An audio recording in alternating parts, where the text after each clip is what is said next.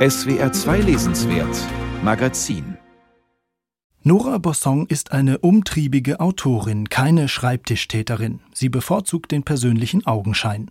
Für ihre Texte ist sie viel unterwegs und reist, wenn ihr nicht gerade eine Pandemie in die Quere kommt, etwa zu den Gelbwesten-Protesten nach Frankreich, zu den Gedenkfeiern zum Jahrestag des Völkermords in Ruanda oder sie beobachtet Prozesse gegen Kriegsverbrecher am Internationalen Strafgerichtshof in Den Haag.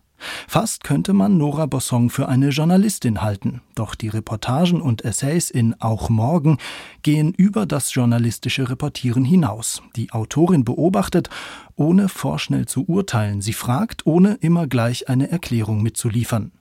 Das wird zum Beispiel deutlich an ihrem Text über die Gelbwestenbewegung in Frankreich. Vor zwei Jahren gab es dabei zum Teil gewalttätige Proteste im ganzen Land. Ich glaube, das, was ich an diesen Gelbwesten auch sehr interessant finde, ist, dass es mir schwerfällt, da eine eigene Meinung oder eine eigene, eine klare Position dazu zu haben. Denn auf der einen Seite sehe ich die Gründe, warum da jetzt so ein, ein wirklich großer Protest sich ja auch über lange Zeit gehalten hat.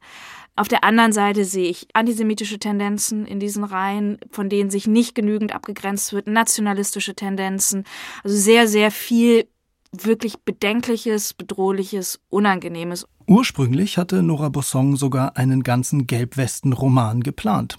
Doch bei der Recherche in Frankreich wird ihr der Laptop mitsamt dem Rohmanuskript geklaut und damit geht auch die Buchidee flöten. Was nun in Auch Morgen zu lesen ist, ist eine Art Elixier der einst größer angelegten Arbeit und die Feststellung, es muss nicht schlecht sein, wenn eine Autorin wie Nora Bossong sozusagen zwangsweise auf den kurzen Text ausweicht.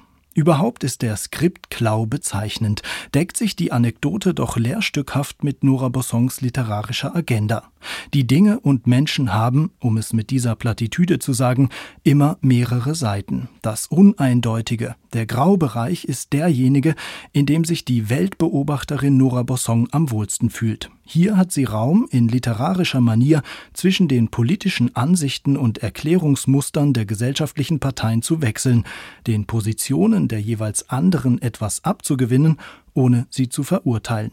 Immer wieder hinterfragt die Autorin dabei auch ihre eigene Stellung als teilnehmende Beobachterin etwa bei den Gedenkfeiern zum Völkermord in Ruanda, an denen sie teilnimmt und die sie befremden, weil sie in der Stadionatmosphäre mit den Massen keinen persönlichen Zugang zur Trauer findet, am Grab einiger belgischer Blauhelmsoldaten aber schon. Oder wie einst Hannah Arendt im Gerichtssaal in Jerusalem nicht das personifizierte Böse, sondern den drögen Verwalter des Massenmords Adolf Eichmann sah, so verfolgt Nora Bossong die Prozesse gegen Kriegsverbrecher in Den Haag, oder sie wundert sich über die Beschreibungen in der Presse, die den ehemaligen Auschwitz-Wärter Oskar Gröning als kühlen Mörder zeigen. 2015 war er in Lüneburg angeklagt wegen Beihilfe zum Mord in 300.000 Fällen. Was ich in der Vorbereitung auf diesen Prozess immer wieder las, war so eine Art von Dämonisierung dieses Oskar Gröning und sein kalter Blick und er ist nicht anwesend im Gericht, also sozusagen mit den Gedanken nicht anwesend im Gericht. Diesen Eindruck hatte ich überhaupt nicht. Es zeichnet Nora Bossong aus, dass sie sich gerne ein eigenes Bild macht. So zerbröseln nicht nur die schablonenhaften Zuweisungen anderer vor dem eigenen Augenschein. Mithilfe ihres Autorinnen-Ichs kann Nora Bossong auch elegant hinterfragen, was die Zuschreibungen eigentlich über uns selbst verraten.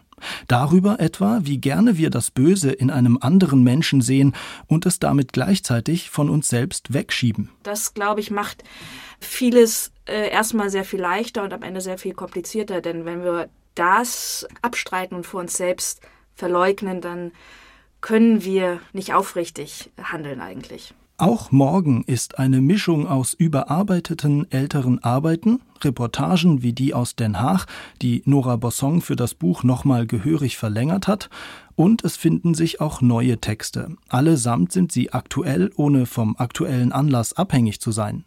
Wer manchmal genug hat vom täglichen Nachrichtenstrom, den Meldungen über politisches Versagen oder menschliche Makel, über Verbrechen, Schuld und Strafe, aber trotzdem nah am Zeitgeschehen bleiben möchte, der findet in Nora Bossons auch morgen politische Texte, die die Welt hinter der Nachricht literarisch ergründen, die Fragen stellen nach Verantwortung, nach der Schuld des Einzelnen oder ganzer Gesellschaften. und die das Wesen des Bösen ergründen wollen.